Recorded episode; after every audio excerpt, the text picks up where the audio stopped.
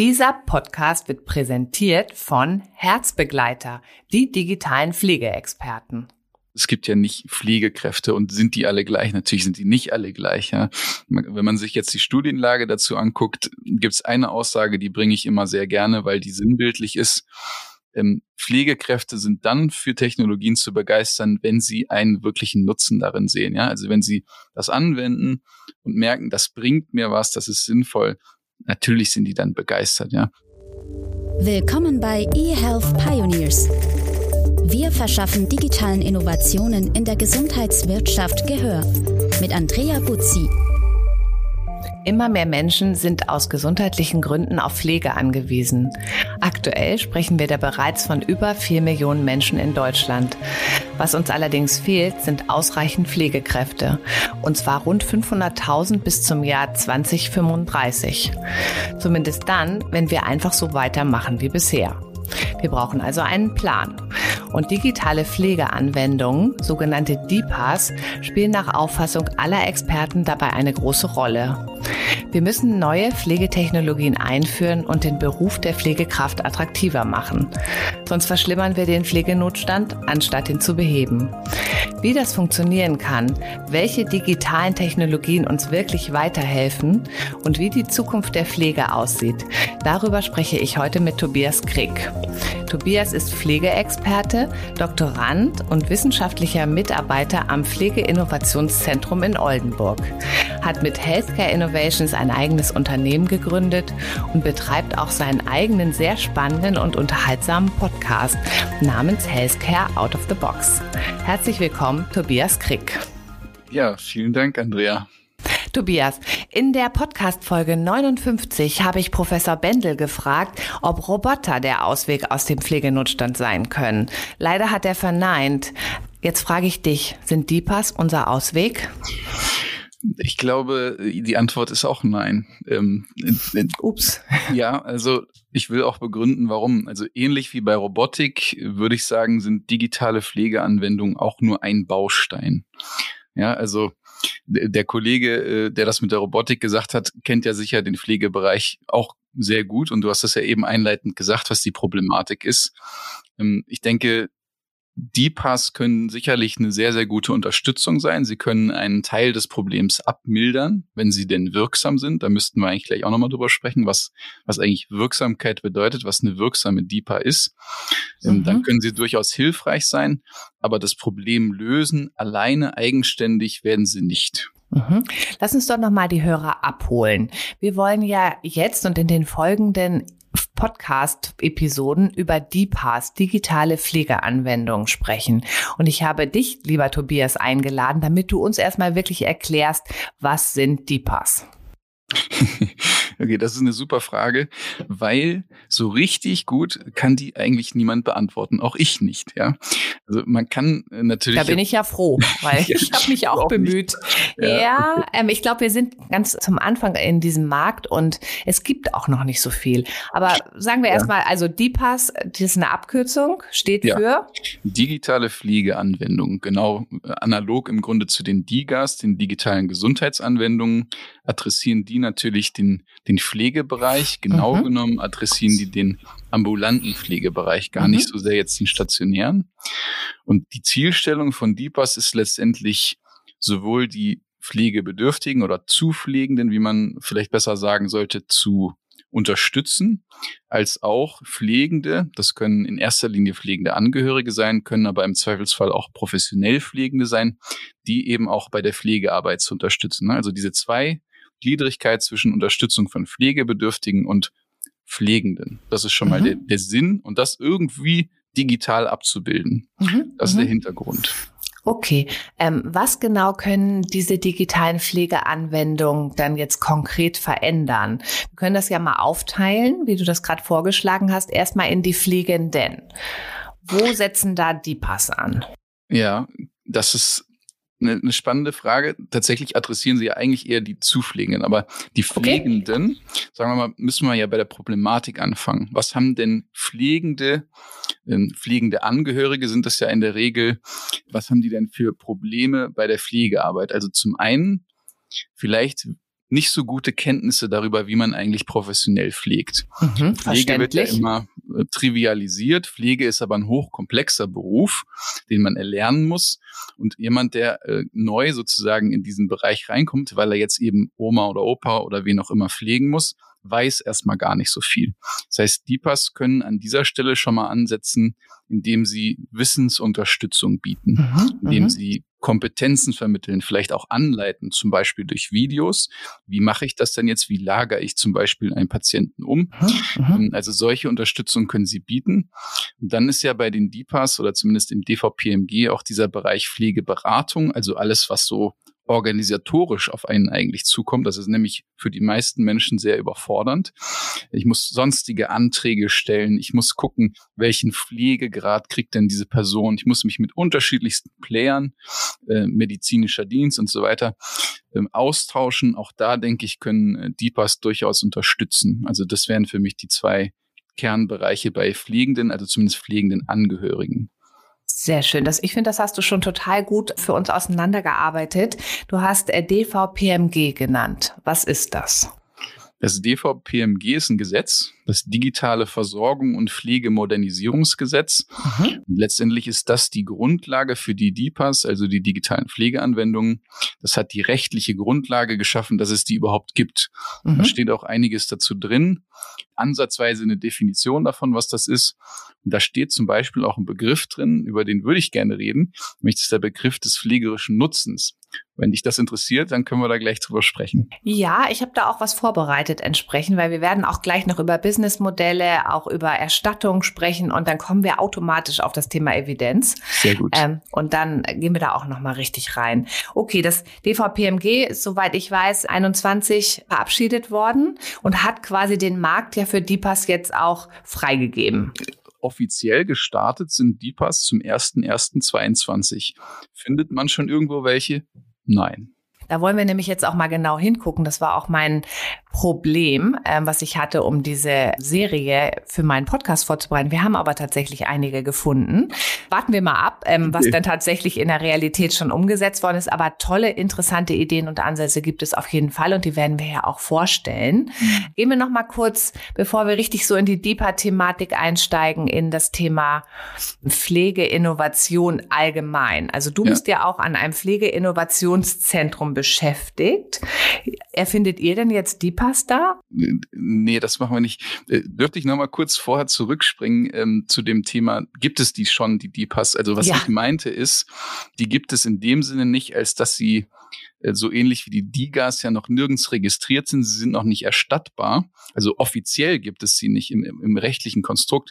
Dass es natürlich Apps und Anwendungen gibt, die vielleicht in diese Kategorie äh, reinfallen. Das ist definitiv der Fall. Das mhm. würde ich auch gar nicht abstreiten. Also nur als Ergänzung zu dem, was ich vorher gesagt habe. Ah, verstehe. Ähm, du meintest also dieser Begriff DPAS mit der Erstattung, ähm, wie man das aus dem DIGA-Modell kennt. Das genau. ist, so weit sind wir noch nicht. Aber genau. natürlich gibt es viele Startups, die sich in dem Absolut. Bereich schon tummeln tummeln, weil es auch einen großen Bedarf gibt. Ne? Genau, genau. Aber jetzt deine, deine zweite Frage eben zum Pflegeinnovationszentrum, die würde ich natürlich auch gern beantworten. Äh, also was, was machen wir da? Was, was, was passiert da? Letztendlich ist das ja ein, ein BMBF-Projekt, ein vom Bundesministerium für Bildung und Forschung, ein, ein Verbundprojekt. Äh, übergeordnet heißt das Cluster Zukunft der Pflege. Ähm, und das Pflegeinnovationszentrum ist eben ein Teil von diesem Cluster Zukunft der Pflege. Und dort werden zwei, na, drei Dinge, vier Dinge. So, jetzt habe ich fast schon durcheinander gekommen. Vier ja. Dinge explizit gemacht an, an dem äh, Office, das ist der Technologiepartner, werden Technologien entwickelt, aber keine mhm. DPAS, sondern wir beschäftigen uns da eigentlich mit einem ganz anderen Teil von Pflegetechnologien. Die sind mehr so die anfassbaren. Da mhm. ist zum mhm. Beispiel Robotik ja, oder Virtual Reality. Ah. Äh, Im Bereich der Pflegeausbildung kann man zum Beispiel Virtual Reality einsetzen, indem man bestimmte Inhalte vermittelt über diese virtuelle Spannend. Realität. Das ist aber was ganz anderes als DPAS. Das hat mit DPAS überhaupt nichts zu tun. Also als ich ähm, Krankenschwesterausbildung gemacht hat, haben wir immer noch an uns selber Sachen ausprobiert. Also mit den anderen Mitschülern. Das war sehr lustig, ja, aber manchmal auch nicht so schön. Deswegen begrüße, begrüße ich das mit dem VR auf jeden Fall, ja. Genau. Also, das, ist der, das ist der technologische Teil. Äh, dann gibt es da einen, ähm, einen Ausbildungsteil, wo digitale Kompetenzen vermittelt werden für Pflegekräfte. Es gibt den evaluatorischen was, Teil. Was ist das so? Also das ist dann so Dokumentation ähm, oder was hast du noch ein anderes Beispiel? Das ist ja so naheliegend, ne? Also das ist halt keine Krankenakte mehr so mit so Reitern und ausgefüllt, sondern dass es dann alles digital abläuft. Ja, wobei, wie gesagt, eher Hardware, also keine, ah. keine Software. Ah, ähm, okay. Ähm, Software mhm. wird nicht im Pflegeinnovationszentrum entwickelt. Dafür gibt's die Pflegepraxiszentren, die erproben Software. Da ist dann auch sowas wie äh, Dokumentationssoftware dabei. Mhm. Oder eben mhm. äh, der digitale Klingelruf oder die Dokumentation von Vitalparametern. So, das, das wird mhm. getestet, aber das machen mhm. Startups oder, oder Unternehmen, die gehen dann in die Einrichtung rein. Du hattest, glaube ich, noch einen, einen, dritten Teil erwähnt in deinem äh, Pflegeinnovationszentrum, mit dem ihr euch beschäftigt, oder waren das die beiden Parts, die wir jetzt gerade schon genannt haben? Ich habe sogar vier. Äh, ich habe mich da ein bisschen ver, verplappert sozusagen. Der, der dritte ist der evaluatorische Teil. Für ja. mich der, der spannendste, weil der mich eben auch am meisten beschäftigt. Und mhm. der stellt die Frage, ist das denn eigentlich gut? Also mhm ist ja schön, wenn man den fancy Roboter hat oder die VR-Brille oder die DIPA, aber man muss sich ja auch fragen, bringt das denn letztendlich? Was ist das gut? Ist das, wird es akzeptiert? Und welche Effekte erzeugt das? Das ist der evaluatorische Teil, also der dritte von den, von den vieren. Und dann gibt es noch einen Teil, das ist der ELSI-Teil. Weißt du, was ELSI ist? äh, irgendwie, es gibt, glaube ich, so eine Software, wo man seine Steuererklärung mitmachen kann, aber das, das ist was anderes. Das, das ist Elster. Nein, ich weiß genau. nicht, was Elsi ist. Elsi ist eine Abkürzung. Es steht für ethisch, also Ethics, Legal, ja. also die mhm. rechtlichen, Social, Implications, also ethische, rechtliche und äh, soziale Implikationen. Die schauen sich ah. an, wie das so im, im Gesamtkontext äh, der Gesellschaft aussieht. Ne? Also eine andere Ebene von Bewertung. Mhm, mhm. Ja, auch sehr spannend. Und dann frage ich mich natürlich auch, was immer sehr witzig ist eigentlich, äh, wie digital ist denn das Zentrum selbst aufgestellt? Ja, gute Frage. Ähm, was sehr, sehr spannend ist, sind die sogenannten Labore, die dort vorhanden sind. Also Reallabore sind das ähm, für unterschiedliche Settings, zum Beispiel die Intensivstation. Dort wird also alles, so wie wir uns das in der Zukunft vorstellen, auch ähm, quasi präsentiert. Dort kann man auch Führungen machen, Führungen äh, durchführen mhm. und sich das mal angucken. Mhm. Ja, also mhm. auch wenn das jetzt vielleicht nicht das war, was du meinst, mit wie digital sind wir, wir kommunizieren auch über äh, übers Internet, also das auch. Ähm, aber sehr ähm, schön, da bin ich ja beruhigt. ja, also wie auch in den letzten Jahren äh, macht man natürlich immer die ganzen Videokonferenzen und so weiter. Ja, ja. Ähm, ja, vielleicht das mal als Antwort. Ja, es, ähm, ich weiß nicht, ist Pflegeinnovationszentrum, ist das eine öffentliche Einrichtung oder ähm, ist das? Ja, das ist ein Projekt. Es ist, es ist, existiert nicht in Form eine, einer Gesellschaft, einer Einrichtung oder sonst was. Es ist ein BMBF-Projekt, was aus, von verschiedenen Institutionen betrieben wird. Und verortet ist im, im Office in Oldenburg. Kommen wir jetzt mal wieder zu unseren DPAS. Du ja. wolltest ja auch gerne über Evidenznachweise und so weiter sprechen. Wir haben ja jetzt mittlerweile knapp anderthalb Jahre DIGAS, digitale Gesundheitsanwendung, also erstattungsfähige digitale Gesundheitsanwendung. Wie ja. ist denn nun genau die Rechtslage für DIPAs? Also auf was für Modellen basiert das? Was muss man dafür tun, um eine DIPA zu werden? Wie kommt man auch vielleicht in eine, in ein Businessmodell? Ja, einige sehr komplexe Fragen. Also mhm. vielleicht mal angefangen mit, ähm, wie wird das in Zukunft ablaufen, weil es läuft ja noch gar nichts ab. Mhm. Ähm, es wird so einen ähnlichen Prozess geben wie auch bei den Digas, also ein ja. Antragsverfahren, ähm, äh, einen Evidenznachweis, den man erbringen muss und dann wird man gelistet werden in einem Verzeichnis, das es aktuell aber so noch nicht gibt. Ne, Was ja auch eine Forderung ist, ne? Ähm, dass genau. es das bald mal geben muss. Aber gut, erstmal muss man natürlich so weit sein, dass man weiß, wie man DIPA wird, dann, dann macht auch ein Verzeichnis Sinn. Genau, und da ist die Krux aktuell, ist das nämlich noch gar nicht klar. Es steht noch eine Sache aus, die sogenannte Rahmenverordnung. Verordnung, äh, die das Aha. Gesetz ergänzen wird. Und dort sollte äh, definiert sein, wie man den pflegerischen Nutzen nachweist. Ja. Im Sinne von, was ist das eigentlich und wie soll man das wissenschaftlich messen, der pflegerische mhm. Nutzen einer solchen DIPA. Und nur wenn das, also wenn diese Rahmenverordnung rauskommt und das definiert mhm. wurde, erst dann können Startups oder Unternehmen anfangen, die Evidenz nachzuweisen orientiert an dieser Rahmenverordnung. Deshalb geht das mhm. gerade noch gar nicht. Hast du da mal so ein Beispiel? Also hast du da eine Idee, mhm. wie zum Beispiel so ein Versorgungseffekt oder ein positiver Effekt nachgewiesen werden könnte anhand einer Anwendung, die vielleicht deeper wird? Ja, das ist ein schwieriges Thema. Ich, ich kann es versuchen, ein Beispiel mhm. zu geben. Ja. Ähm, letztendlich sind sich alle Expertinnen und Experten dann noch gar nicht so einig drüber, sonst wäre es ja schon da.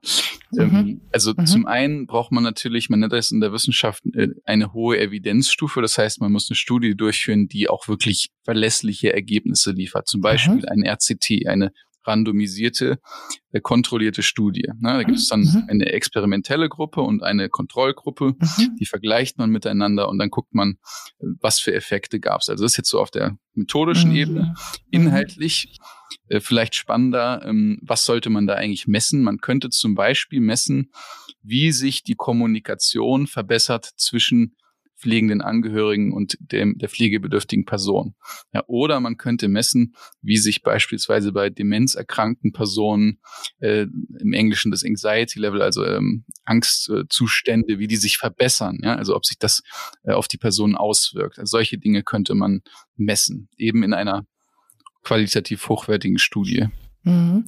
Ich glaube, es gibt ja auch dieses Unternehmen Lindera, ähm, die ja, ja, auch versuchen, Stürze von älteren Menschen zu verhindern oder genau. vorherzusagen. Genau. Und da kann ich mir in meiner Fantasie jetzt auch vorstellen, dass man natürlich sagt, es werden so und so viel weniger Stürze, ähm, also mit schweren Folgen Klar. und dann ja auch Kosten und ähm, Liegezeiten und auch Leidenszeiten von Menschen dann ähm, dadurch erreicht. Und dann hätte man natürlich auch da einen Nachweis der Wirkung. Genau möglich wäre das bei Lindera ja ganz spannend, ähm, dass sie äh, quasi das Risiko versuchen vorherzusagen durch eine genau. Ganganalyse. Also das Prävention ja quasi. Ne? Genau. Also die Frage ist aber, was ist die Konsequenz? Ja, also das, das sollte man schon mal hinterfragen, weil nur das Risiko vorherzusagen reicht ja nicht. Wenn ich dann, es gibt ja auch andere Methoden, das Risiko vorherzusagen. Da gibt es dann verschiedene pflegerische Tests, die kennst du ja wahrscheinlich noch, du bist ja vom Fach. Ähm, und dann muss man ja Maßnahmen einleiten, die die Stürze verhindern. Die haben mit der Technologie erstmal gar nichts zu tun. Und dann ist die Frage, wie groß ist eigentlich der Vorteil, den die Technologie gegenüber den normalen Messungsinstrumenten bringt? Das ist die, die eigentlich entscheidende Frage. Braucht es die Technologie? Muss man ja schon auch fragen dürfen. Werbung. Herzbegleiter ist der erste digitale Pflegedienst in Deutschland. Das heißt, hier finden Pflegebedürftige und Pflegende jederzeit und überall eine Telepflegeberatung per Video und zwar ohne lange Wartezeiten. Herzbegleiter bietet eine konsequent zu Ende gedachte Kombination aus Bausteinen für die ambulante Pflege. Dazu gehört ein Pflegedienst, natürlich digital, die digitale Entwicklung von Wohnquartieren und die bereits angesprochene Telepflegeberatung per Video. Besonders gut finde ich persönlich, dass das natürlich auch viel nachhaltiger ist. Denn die digitale Pflegeberatung erfordert schließlich keine Anfahrt mit dem Auto und schont so die Umwelt. Wie das Ganze funktioniert? Auf herzbegleiter.de einfach auf Pflegeberatung gehen und nach wenigen Klicks online einen Wunschtermin mit Pflegeexperten buchen. Alle Pflegeberatungen werden von der zuständigen Kasse bezahlt. Herzbegleiter übernimmt für Sie sogar die Abrechnung der Kosten. Werbung Ende. Wenn wir mal so ein bisschen überlegen, in der DIGA und in der insgesamt Digitalisierungsthematik wird ja in der ersten Phase auch immer so ein bisschen so eine Adaptionshemmung gesehen mhm. und man muss sehr viel aufklären ähm, und sehr, sehr viel Mitstreiter finden, damit es auch wirklich zu einer Durchdringung kommt im Markt. Das sehen wir ja, ja jetzt bei den DIGAs. Tun sich Pflegekräfte leichter mit dem ganzen Thema Digitalisierung und Apps? Ja, das ist eine spannende Frage. Das muss man differenziert betrachten. Also es gibt ja nicht Pflegekräfte und sind die alle gleich? Natürlich sind die nicht alle gleich. Ja. Wenn man sich jetzt die Studienlage dazu anguckt, gibt es eine Aussage, die bringe ich immer sehr gerne, weil die sinnbildlich ist. Ähm, Pflegekräfte sind dann für Technologien zu begeistern, wenn sie einen wirklichen Nutzen darin sehen. Ja, also wenn sie das anwenden und merken, das bringt mir was, das ist sinnvoll, natürlich sind die dann begeistert, ja. Und was definitiv nicht der Fall ist, dass wir eine komplette Ablehnung von Technologien hätten im Pflegebereich. Definitiv empirisch nicht nachweisbar. Aber äh, gleichzeitig ist es natürlich so, gerade in den letzten zwei Jahren, dass Pflegekräfte extrem belastet sind. Schon früher immer, aber jetzt erst recht. Ja, also im Sinne von, äh, die Arbeitsbelastung ist sehr hoch. Und wenn man dann natürlich mit Technologien auf die zukommt, äh, dann ist die Frage, wie sehr freuen die sich in dem Moment, dass sie sich jetzt damit beschäftigen dürfen. Hat aber nichts mit der Zwangs, äh, nicht zwangsläufig was damit zu tun, dass die das nicht akzeptieren würden oder den Sinn nicht sehen würden. Ich verallgemeinere jetzt ja, ne, wieder, aber es muss ja so eine Antwort, mhm. muss ja verallgemeinern. Ja ist ja bei den äh, Befragungen und bei den äh, veröffentlichten Informationen über die Adaptionswilligkeit von Ärzten ist das ja. ja. auch nicht der Arzt, ja, sondern es ist halt einfach genau. dann, die Mehrheit sagt halt, ja, hm, muss ich mir erstmal angucken. Und äh, das ist aber die gleiche Argumentation, an der wir auch alle arbeiten müssen. What's in for me? Ne? Also ja. was kann ich wirklich für den Patienten da Gutes draus ziehen und sehe ich den Nutzen, ähm, entweder für meinen Praxisalltag oder für den Patienten. Und dann funktioniert es auch. Und das ist halt auch wirklich eine Kommunikationsaufgabe. Ne? Absolut. Ja, ein ganz wichtiges Thema, Kommunikation, Mehrwerte aufzeigen, äh, ähm, nicht nur digital, aber auch digital, aber auch gerade im Persönlichen, glaube ich, ist Kommunikation ganz wichtig bei dem Thema. Was ist denn deine Empfehlung? Also wir als Kommunikationsagentur, wir überlegen natürlich auch, wie können wir die Information transportieren, welche Medien werden gelesen, welche ähm, Informationskanäle sind wichtig. Hast du da Erfahrungen gemacht? Also ist es tatsächlich vielleicht auch die Fachzeitschrift oder ist es der LinkedIn? Also du bist ja sehr aktiv auch auf LinkedIn. Ist es ist auf LinkedIn auch viel Debatte oder du sagtest ja auch der persönliche Kontakt. Wo, wo kann man eigentlich ansetzen und wo ist so dieser Erfolgsfaktor? Wo kann man sagen, da funktioniert es auf jeden Fall erstmal am besten, die Leute mitzunehmen? Ich denke, es gibt nicht die eine Antwort auf die Frage. Es gibt wahrscheinlich verschiedene. Was, was, was ich spannend finde aktuell, gar nicht so uneigennützig, sind natürlich so Key Opinion Leader. Menschen, mhm. die andere vielleicht sogar als Influencerin oder Influencer bezeichnen würden. Oder ich würde es viel lieber nennen Vorbilder. Ja, also Vorbilder, wir brauchen definitiv Vorbilder und müssen die auch digital darstellen, die Sinn und Freude an sinnvollen Technologien vermitteln. Nicht mhm, im Sinne mhm. von jetzt irgendwie Werbung machen. Davon halte ich überhaupt nichts, ja, weil zu tun, als wäre irgendwas gut, was nicht gut ist, über Menschen, die einen bestimmten Ruf haben, das führt zu nichts, ja. Weil spätestens, wenn das dann angewendet wird und es ist nicht so toll, dann äh, zeigt sich ja wiederum, dass das nicht gestimmt hat. Also das würde ich definitiv nicht empfehlen. Aber andere Medien, die du genannt hast, also auch die Fachzeitschrift, ist immer noch powerful, äh, powerful, äh, denke ich. Ähm, ja, letztendlich braucht jede einzelne Einrichtung Kommunikationsstrategien. Ja, also du brauchst ähm, so Multiplikatorinnen und Multiplikatoren, die in den Einrichtungen auch das ganze Thema treiben. Ohne das geht's gar nicht. Mhm. Wer Hilf ist denn das bei den Pflegenden? Also wenn ich jetzt zum Beispiel so ein äh, also geriatrische Klinik oder ein großes Altenheim ähm, nehme, wer ist das da? Ist das die Geschäftsführung? Äh, ist das der die Pflegedienstleitung? Wer, wo muss man da ansetzen? Auch da würde ich sagen, es sind nicht einzelne Positionen, sondern es sind Menschen, ja, mit Leaderqualitäten. Das kann die Pflegedienstleitung sein. Es, äh, es, sollte im Idealfall die Geschäftsführung sein, ja, weil die hat immer eine Vorbildfunktion, aber es kann genauso gut die einzelne Pflegekraft sein, die aber alle besonders schätzen, ja, die so eine Key Opinion Leader ähm, Position einnimmt. Also das, das ist nicht verallgemeinerbar beantwortbar. Es gibt einfach unterschiedliche Personen in jeder Einrichtung, die man dafür sehr, sehr gut ähm, heranziehen kann. Mhm. Bleiben wir mal so ein bisschen im Marketing-Sprech.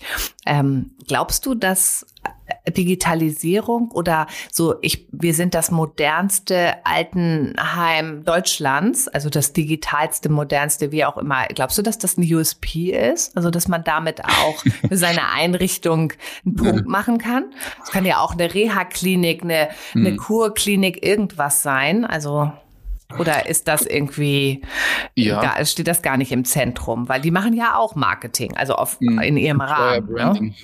Ja, ja, genau. Ja, ich glaube, das ist schon etwas, was in Zukunft immer wichtiger werden wird und auch jetzt schon wichtig ist. Ja, also mhm. ist dann, es ja die dann, Arbeit. Denk, dann rufen wir jetzt mal auf, dass sie, sich äh, Betreiber von Altenheim melden können und dann ähm, starten wir ein Projekt, dass sie das digitalste, modernste Altenheim bauen mit mehreren Startups zusammen. Das ist doch eine gute Idee. Ja, da gibt's ja schon verschiedene Initiativen, die genau das vorhaben. Also ähm, verlinken wir hier auch gleich mal in den Show Notes, würde ich auch ähm, sehr sehr spannend finden. Tauschen wir gleich noch aus die Informationen. Ähm, denkst du denn, DIPAs sind ein lukratives Feld? Ähm, lässt sich damit Lukrativ. leichter Geld verdienen? Ja, also klar, ich meine, diese Startups müssen ja auch von irgendwas leben, also von mhm. Verschreibung oder Anwendung. Und im DIGA-Bereich ist das ja ähm, im Moment noch schwierig. Also wenn man sich so die Verschreibungszahlen anguckt, kann das ja gar nicht funktionieren. Das ist alles noch ja, Investorkapital, ne, was da drin ist. Kannst du nicht bestätigen? Nee, also mir sind DIGA-Hersteller bekannt, die äh, jetzt ähm, innerhalb von zwölf Monaten über eine Million Umsatz äh, gemacht haben. Und da ist es, hat sich das durchaus auch finanziell gelohnt. Klasse, das freut mich. Sind die Paars ein lukratives Feld und lässt sich damit auch vielleicht sogar leichter Geld verdienen als mit die Gas, die sich ja gerade noch so ein bisschen schwer tun? Es gibt ja nicht so viele Verschreibungen. Ja, das lässt sich natürlich jetzt noch nicht abschließend beantworten. Ich würde sagen, sie sind auf jeden Fall auch finanziell ein interessantes Feld, weil und das ist der große Unterscheidungspunkt zwischen DIPAS und DIGAS. DIPAS auf einen längeren Zeitraum angelegt sind. DIGAS verwendet man in der Regel nach der Erstverschreibung ungefähr 90 Tage. Also 90 Tage, das ist auch die, das, was finanziert wird. Und dann muss man nochmal neu sich das verschreiben lassen. DIPAS sind eher so angelegt, dass man die auf einen viel, viel längeren Zeitraum und dann auch eben einen viel, viel längeren Zeitraum abrechnen kann was dem entsprechenden Hersteller natürlich langfristig auch mehr ähm, Gewinne bescheren kann. Deshalb sind die ja auch begrenzt, äh, was das Finanzielle nach oben angeht, wie viel man dafür nehmen kann. Ähm, also abschließende Antwort ist durchaus lukrativ schwer reinzukommen äh, in dieses Feld und dann müssen die natürlich auch einen gewissen Wert haben, damit es sich, damit sich das überhaupt jemand ähm, verschreiben lässt. Okay, das ist ja aber schon mal ermutigend, würde ich mal sagen. Ja. Ähm, du hast ja auch ein eigenes Unternehmen gegründet, Healthcare Innovations. Yes. Ähm, willst du da noch kurz was zu sagen? Geht es dabei nur um Pflege oder was macht ihr da genau? da, nee, um Pflege nicht nur. Wir, letztendlich sind wir ein Netzwerk für Innovation im Gesundheitswesen. Wir arbeiten insbesondere mit Startups, ähm, nicht unbedingt Digital Pflege Startups, sondern tatsächlich fokussieren wir uns im Moment sehr stark auf den Krankenhausbereich, also Krankenhaustools. Ähm, und wir vernetzen unsere Startups mit ja, Entscheiderinnen und Entscheidern aus dem Gesundheitswesen. Wir arbeiten da mit unterschiedlichen Netzwerkpartnern. Ähm, wir machen viele Veranstaltungen, wir machen viel digital, machen halt viel Wirbel auch, viel Aufmerksamkeit letztendlich auf die Thematik. Wobei es mir da immer das muss ich dazu sagen, immer um die inhaltlichen Themen geht. Das ist mein persönlicher Antrieb ist letztendlich dieses Thema Digitalisierung voranzubringen. Ich bin einfach davon überzeugt, dass wir dazu junge nicht unbedingt junge, aber innovative Köpfe brauchen. Die können auch mittelalt oder alt oder wie auch immer sein. Wurscht. Ähm, diese Menschen brauchen wir, die, Start, die starten oft Startups oder sind unternehmerisch tätig und da, darüber will ich meinen Beitrag leisten letztendlich. Und gleichzeitig arbeite ich natürlich dann auch besonders gerne mit solchen Entscheiderinnen und Entscheidern, die das verstanden haben. Ja, die verstanden haben vom Mindset, dass wir in Zukunft digitaler sein müssen, dass wir innovativer sein müssen. Und die lade ich natürlich dann auch besonders gerne auf unsere Events ein oder machen wir auch intern extrem viel, äh, was Austausch angeht. Ja. Mhm, mh. Das heißt, ihr helft auch Startups oder Herstellern von digitalen Lösungen Unterstützung für den Gesundheitsbereich auch mit den entsprechenden Entscheidern im Krankenhausbereich dann in Kontakt zu kommen. Also ja, wobei ich das immer zweiseitig sehe. Wir, wir helfen sowohl den, den Herstellern als auch den entsprechenden Entscheiderinnen und Entscheidern, weil wir qualitativ sehr aussortieren. Das heißt, wir gucken sehr genau, wen lassen wir überhaupt bei uns rein und äh, dementsprechend ähm, wertvoll ist es natürlich dann auch für die Entscheiderinnen und Entscheider mit uns zusammenzuarbeiten, ja. Also durch die Vorauswahl. Mhm. Okay, das war ja schon ein ganz wunderbares Schlusswort. Ähm, Digitalisierung voranzutreiben. Und deswegen möchte ich auch direkt anschließen mit unserer Okay. Und jetzt unsere Sci-Fi-Frage. Wenn du dich mindestens 20 Jahre in die Zukunft beamst und alle technischen Restriktionen missachtest, welche medizinische Innovation siehst du oder wünschst du dir ganz persönlich? Ich wünsche mir, ähm, dass wir weltweit so weit sind, dass niemand mehr leiden muss. Ist jetzt vielleicht ein bisschen allgemein ausgedrückt, aber äh, in, wie schaffen ich, wir das? Indem wir erstmal eine Basisversorgung äh, für für Menschen in Ländern, die nicht so privilegiert sind wie wir, äh, schaffen. Ja? Mhm. Also Innovation hin oder her, aber wenn man sich die Welt anguckt, dann läuft da doch einiges schief. Und wenn ich mir jetzt eine Sache wünschen könnte, dann würde ich mir wünschen, dass wir erstmal verstehen, was da, also wir verstehen mit Sicherheit, was alles schief läuft, aber dass wir, dass wir mehr dafür tun. So, und wenn, wenn es jetzt um uns Privilegierte geht, würde ich mir natürlich wünschen, dass wir ähm, zum Beispiel sowas wie den Digital Twin, wenn ich das nochmal ein bisschen genauer ähm, beschreiben dürfte, ähm, mhm. dann, dass wir sowas erschaffen. Digital Twin ist letztendlich mhm. ein Abbild äh, unseres eigenen Körpers im, im Computer, ähm, der uns dabei helfen kann, viel genauere, präzisere Diagnosen und auch Behandlungen äh, zu erschaffen. Ja. Und dadurch können wir natürlich im Idealfall alle viel länger, gesünder leben. Und das wäre das, das, das große Ziel. Aber äh, wenn wir nur das machen und das andere nicht, dann vergrößert sich einfach nur die Schere auf dieser Welt. Und das ist auch keine Welt, in der ich leben will in 20 Jahren, ja, wo wir irgendwie im, im den privilegierten Ländern 180 werden können und da sterben die Leute unter 20. Ja, also das ist ja, vielleicht ein bisschen emotional jetzt fast schon, aber das ist mir einfach wichtig. Ein ganz guter Punkt. Also ich habe ja auch in diesem Podcast schon sehr viel auch über ähm, Digitalisierung ähm, gesprochen im Kontext mit niedrigschwelligem Zugang zu medizinischer Versorgung. Und das ist ja genau das, was wir dann auch teilweise mit unserem Handeln jetzt auch fördern können. Ne? Also gerade ja. in ähm, Regionen, die, wo es äh, meilenweit keinen Arzt gibt und so weiter. Da hatte, glaube ich, in der, hatte eine, ein Gast von einem äh, Medizinkiosk in der Mongolei gesprochen, wo man echt hingeht und sich so, kann man so Samples abgeben und dann wird man mit Televideosprechstunde wird man dann mit dem Arzt verbunden und der sagt einem dann was zu seinen Blutwerten und so weiter. Ja. Das ja. hörte sich zwar ein bisschen spooky an, aber ist natürlich extrem hilfreich äh, für Menschen, die, wie wir uns manchmal gar nicht mehr erinnern oder vorstellen können, keinen Zugang zu so wunderbarer medizinischer Versorgung haben, wie wir das hier ja haben. Ne? Absolut, ja. Das Absurde ist, dass in, in manchen solcher Länder das Digitale teilweise weiter vorangeschritten ist als bei uns, weil ja, da bestimmte ja. Datenschutzdinge das nicht verhindert haben. Ähm, aber gut, das ist nochmal, da könnten wir wieder eine eigene Folge drüber machen. Ja, und weil wir natürlich, weil die natürlich auch so gewisse Kinderkrankheiten ja. und Innovationsfortschritte, die bei uns langsam und stockend ver verlaufen, weil wir sie ne, anstoßen, dann überspringen. Ne? Und ja, genau. gibt ja in, in Afrika auch irgendwie so dieses ganz normale Desktop-Banking gab es da ja nicht. Sie haben ja alle gleich Mobile-Banking gemacht. Deswegen sind die jetzt auch in, in diesem ne, äh, Mobile-Banking-Bereich Bereich einfach auch total gut mhm. aufgestellt.